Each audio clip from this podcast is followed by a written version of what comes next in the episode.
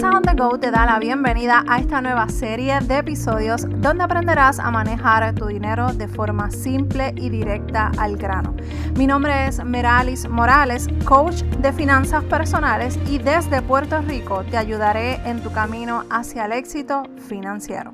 Comencemos. Bienvenida a otro episodio de Finanzas on the Go. Para mí es un placer, como siempre, tenerte al otro lado. Y en el día de hoy quiero comenzar una serie por el mes de octubre, una serie de episodios hablando del tema de ahorros. Así que todo lo que vas a ver en mis redes sociales, aquí en el podcast, todo, todo, todo del mes de octubre va a ser para eh, el tema de ahorros. Como siempre me gusta empezar de forma sencilla. Eh, ah, y antes que se me olvida, ¿por qué quiero hablar de este tema. Octubre es el mes del ahorro. Así que vamos a aprovechar este mes para crear esa conciencia que todos necesitamos repasar y recordar. Entonces, ¿qué son los ahorros? La realidad es que los ahorros es algo que tú debes de determinar las razones por las que tú quieres ahorrar. La realidad es que, eh, valga la redundancia, pueden ser demasiadas opciones las que puedes tener eh, presente al momento de decidir comenzar a ahorrar. Por ejemplo, puede ser un viaje, invertir, ahorrar para invertir en propiedades o lo que tú deseas, ya sea propiedad eh, inmueble, propiedad mueble, inversión en la bolsa de valores, en las criptomonedas, todas esas cosas. Eh, estudios propios o los de tus hijos para tu retiro y comprar algo que siempre has querido. Para mí, el ahorro es una parte muy importante de las finanzas personales. No es el todo, pero juega un papel muy importante. En fin, pueden ser demasiadas cosas por las que tú deberías ahorrar, pero como siempre te he mencionado, es importante priorizar esas razones por las que debes comenzar a ahorrar. Lamentablemente hemos tenido una serie de malas experiencias eh, aquí en Puerto Rico desde hace unos años que nos han obligado a aprender a valorar nuestro dinero. Y si todavía no es tu caso, pues te invito a que hagas una introspección de todas las cosas que hemos eh, vivido y si no estás pasando por ninguna situación en particular, solamente piensa cuánto tiempo tú tienes que invertir en, tu trabajo y cuánto tiempo, en cuánto tiempo tú gastas ese dinero que tú estás generando. Así que es para crear esa conciencia. Siempre he pensado que es necesario tú disfrutar el fruto de tu trabajo, pues claro que sí, pero todo tiene un balance, todo tiene un sentido, no podemos andar por la vida a lo loco, sin propósito, sin una misión, ni nada por el estilo. Así que para mí esa parte es sumamente importante, disfrutar el dinero, pero hacerlo de forma consciente. Entonces, Meralis, ya yo tengo más de cierta edad, eh, se me ha pasado la vida o mayor parte de mi vida y no he comenzado a ahorrar. Déjame decirte que esto es un error que muchas veces he visto en las finanzas personales. Yo soy bien partidaria de dar oportunidades no importa lo que la gente diga y lo que los expertos inminentes dicen allá afuera. La realidad es que nunca es tarde. Y paréntesis, tengo eso de la realidad pegado, perdón. Eh, pero nunca es tarde para comenzar a ahorrar. No importa en qué etapa de tu vida tú te encuentres. Mira, yo creo que lo he mencionado anteriormente. Eh, una persona en una, en una clase, en un taller que yo ofrecí, eh, se acercó a mí y me dijo, mira Meralis, eh, yo nunca he ahorrado porque siempre dicen que uno tiene que estar ahorrando el 10% y como a mí el 10% es una cantidad muy importante, yo tengo muchas responsabilidades, pues sabes qué, no ahorro. Pues no, eso es una actitud que lamentablemente no podemos tener porque es que no, o sea, no porque alguien te dice lo ideal es ahorrar el 10%, no por eso tú vas a dejar de hacer algo que al final del día es un beneficio para ti. Entonces, esas son las cosas que yo, en las que yo estoy en contra. Yo necesito que tú te quites el chip de que es tarde, de que es mucho, de que es un problema, de que la excusa que sea. Yo necesito que cambiemos ese chip, lo borremos y comencemos a trabajar para nosotros. La, la, la, la acción de eh, hacer el ahorro, tomar esa decisión de comenzar a ahorrar, es un beneficio para ti, no para mí, no para el banco, porque el banco te paga punto bicicleta de por ciento de interés, al contrario. El ahorro es una es un pago que tú te estás haciendo para ti misma. Entonces, ¿cómo vamos a tratar el ahorro? ¿Cómo lo vamos a trabajar? Pues mira, más adelante en los episodios subsiguientes vamos a estar entrando un poquito más en detalle sobre este tema. Pero el ahorro es algo que tú debes de acostumbrarte a sacar, o sea, que sea lo primero que tú pagues. Normalmente pagamos la hipoteca primero, el agua, la luz, los colegios de los nenes, todas esas cosas que sí son importantes. Pero escucha bien, el ahorro también es importante. Entonces, Meralis, tengo el problema, no sé cómo ahorrar, no sé cómo hacerlo. Pues mira, te voy a dar eh, varias alternativas. Te voy a dar tres alternativas para que tú escojas cuál tú crees que te puede funcionar. Número uno, ahorrar antes de cobrar. ¿Cómo es eso, Meralis? ¿Cómo es que funciona eso? Pues mira, algunos patrones, patronos eh, te dan la oportunidad eh, de tener una cuenta eh, ya sea plan de retiro, ya sea una cuenta con una cooperativa dentro del mismo banco, pero esa compañía en la que tú te encuentras, tú, tú tendrías que validar, porque no todas las compañías lo hacen, pero tú tendrías que validar con el Departamento de Recursos Humanos eh, si, esa, si tu compañía, si tu patrono te puede hacer un retiro de tu dinero de forma automática. O sea que si, si cobras 500 dólares y tú quieres sacar 50 dólares mensuales, pues que te cobre cada, cada vez que tú cobres 50 dólares o 25 y 25, el, el 15 y el 30. Entonces, ya ahí tú te empiezas a programar para hacer los eh, ajustarte a cómo verdaderamente necesitas ajustarte ya habiendo sacado esa parte prioritaria del ahorro. Pero tú tienes que validar con tu, con tu patrono y validar que verdaderamente ellos van a hacer un depósito en una cuenta bancaria o en una cuenta cooperativa. Perdón. Entonces, se supone que tú firmes un documento eh, autorizándole a sacar una cantidad de dinero y luego de eso se supone que tú recibas un estado de cuenta, ya sea mensual o trimestral, del balance que tú tienes en esa cuenta. Así que eso es una opción.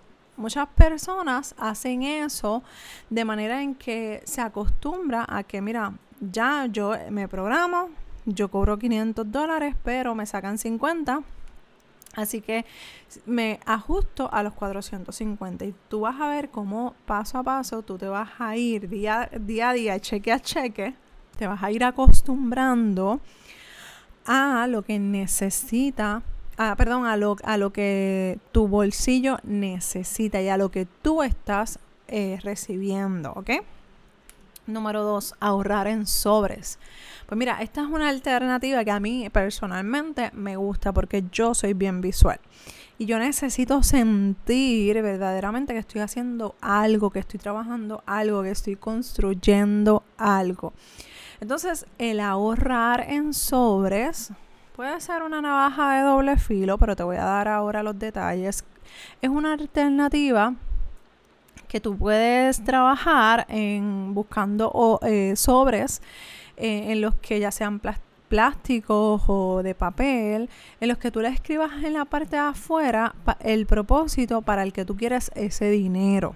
Sin embargo, ese, ese ahorro en sobre tienes que tenerlo con mucho cuidado porque si por ejemplo tú lo que quieres es ahorrar para tu futuro, pues deberías determinar una cantidad. Ok, yo llego a 200 y cuando llegue a 200 lo voy y lo deposito en la cuenta de banco para después transferirlo a, la cuenta de, de plan de retiro o como tú lo estés manejando. Pero si son cantidades así grandes, pues trata de mantenerte siempre con cantidades pequeñas dentro del sobre para evitar este, tentaciones y evitar el mal gasto. Así que sí es bueno, a mí me gusta personalmente, pero si yo llegaba a cierta cantidad, automáticamente lo iba lo y lo depositaba en la cuenta correspondiente. Así que eso es una opción para esas personas que les gusta sentir que están realmente ahorrando algo. Este método lo puedes utilizar para viajes, dependiendo, ¿verdad? Si son viajes cortos, si son viajes largos, si, eh, ejemplo, este, te quieres ir de aquí a dos meses eh, para un hotel en tu país o, de aquí a dos meses cerquita te quieres dar un, gusto, pues ya tú sabes que las cantidades no, no van a ser exorbitantes. Así que por eso es que hay que tener como que un poquito de cuidado. Esta, este me gusta porque es algo a corto plazo. Lo puedes usar, como te mencioné, para viajes a corto plazo, regreso a clase para tus hijos, una compra de algo en particular, ya sea una computadora, una tablet, eh, el cumpleaños, aniversarios, celebraciones especiales.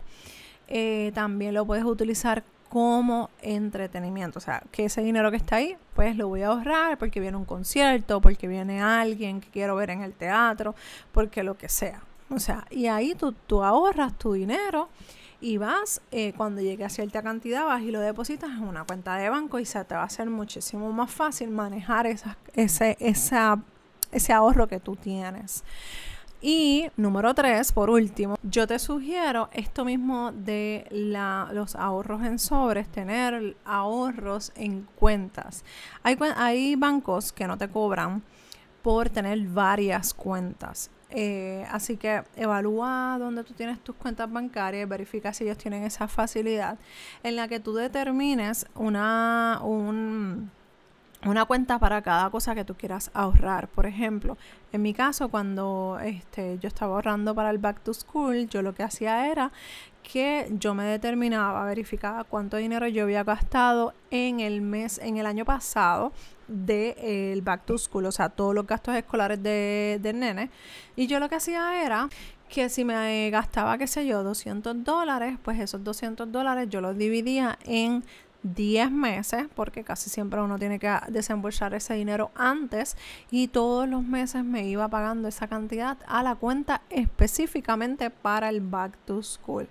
Y de esa manera, es más o menos lo mismo que en sobre, que físicamente, pero de esa manera también lo puedes hacer de forma digital. Eso sí, bien importante, valida con tu banco si no te hacen ningún cargo por tener este tipo de cuentas que no te salga mucho más caro. Así que valida eso antes de tomar cualquier decisión. Entonces, ¿por qué el ahorro es importante?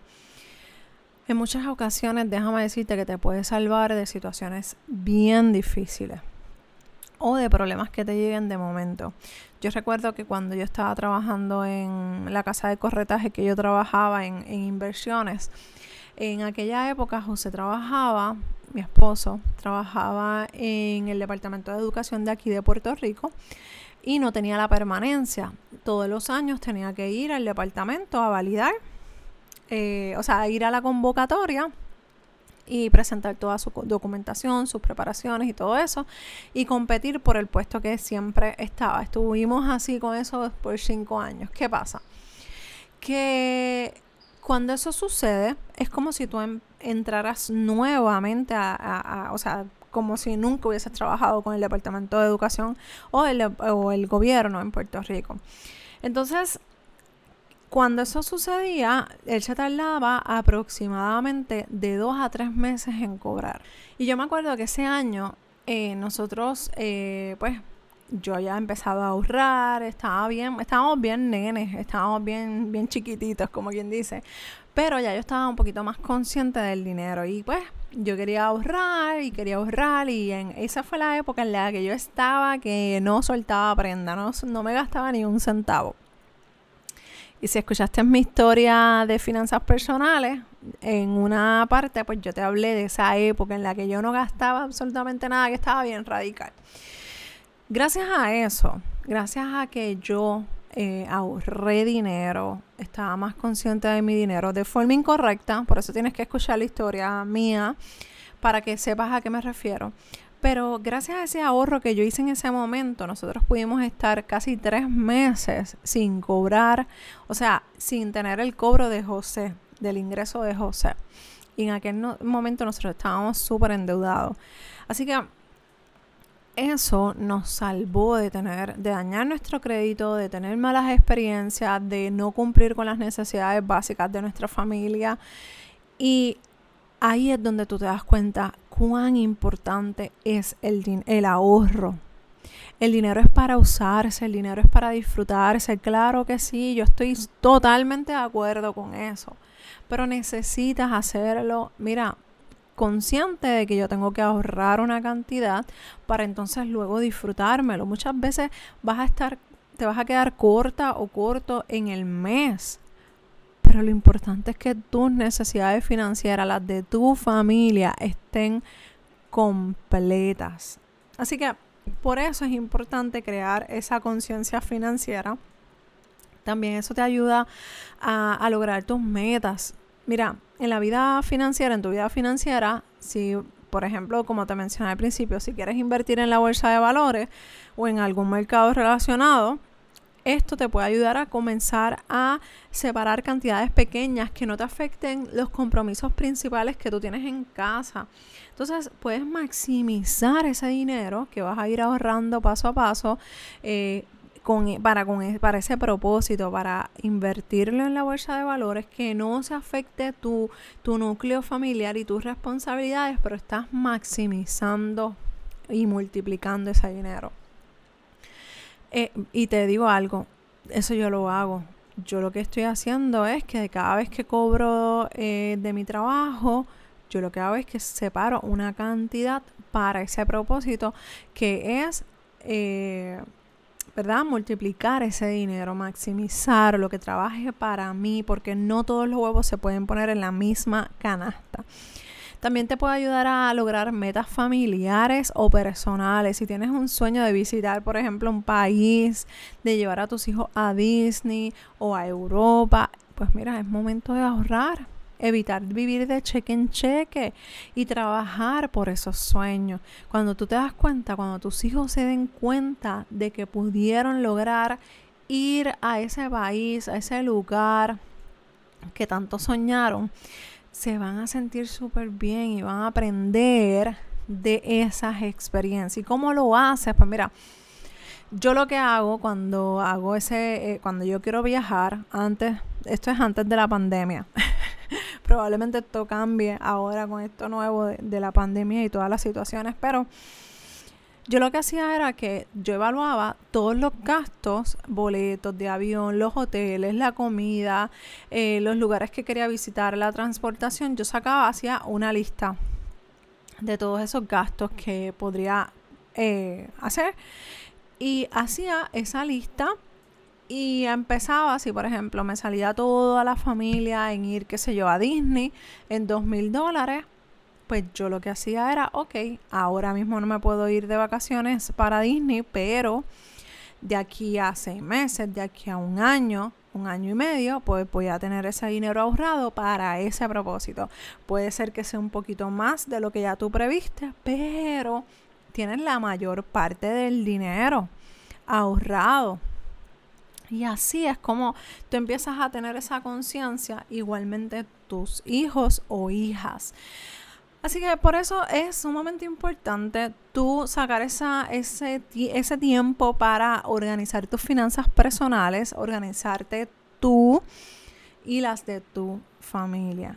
Otra cosa que me preguntan mucho, y ya con esto voy a cerrar este episodio que se me ha hecho bastante larguito, ¿dónde guardo el ahorro? Pues mira, todo depende. Todo depende cuál es el propósito, porque si es para un viaje, pues no debes de ponerlo en un lugar que te penalice por sacar ese dinero. Así que Para eso tú necesitas eh, establecer cuáles son las prioridades, cuáles, cuáles son las razones por las que tú quieres ahorrar. Si tú quieres ahorrar para tu retiro, pues entonces eh, pídela a tu patrono que aumente la cantidad de retiro de tu plan de 401k o el tipo de plan de retiro que tengas y evalúa hasta cuándo, antes de hacer esa solicitud, evalúa hasta cuánto dinero tú puedes, ah, eh, que te, o sea, puedes abonar a tu plan de retiro. Otra cosa es, si, si trabajas eh, a cuenta propia, establecer eh, o buscar información sobre planes, de, planes KIO, IRAS, certificados de depósitos, cuentas, de, cuentas para tus hijos, las cuentas que se llaman CAE. Hay muchas opciones. Verdaderamente es que hay montones de opciones, pero todo depende del propósito de ese ahorro. Yo hice una tablita que vas a encontrar el enlace en las notas del programa para que tú te vayas como quien dice de shopping eh, por los diferentes bancos, ya sea, lo puedes, esto lo puedes hacer por internet, sacar unas dos horas para buscar alternativas y puedas depositar en esa hoja de trabajo que hice, eh, puedas depositar toda la información que encuentres y así tomar una decisión pensada y conveniente para ti. Es bien importante que saques ese tiempo para preguntar, para, para cuestionar, para evaluar los contratos que los bancos o las cooperativas eh, de las cosas que te van a ofrecer que estén escritas. Eso es algo sumamente importante que muchas veces como son tantos papeles, pues los llenamos así, los firmamos y no los leemos. Oye, tienes que leer esos contratos bancarios que te hacen firmar hasta para cuentas de banco, porque ahí están todos los cargos que te van a hacer, todos los acuerdos que supuestamente te van a ofrecer. Entonces, todas esas cosas las tenemos que hacer de forma organizada, pensada y planificada, ¿ok? Te voy a dejar la hojita en las notas del programa para que la bajes, es totalmente gratis y de esa manera tú puedes hacer esa evaluación. Búscala eh, suscríbete en la lista de correo porque automáticamente te va a llegar a tu eh, correo electrónico. Si tienes alguna pregunta o alguna duda, por favor escríbeme a dudas arroba, eh, dudas arroba, Estoy aquí para ayudarte, estoy aquí para darte la mano para que puedas comenzar a ahorrar y mejorar la calidad de vida de tus finanzas personales. Nos escuchamos en el próximo episodio de Finanzas on the Go. Bye.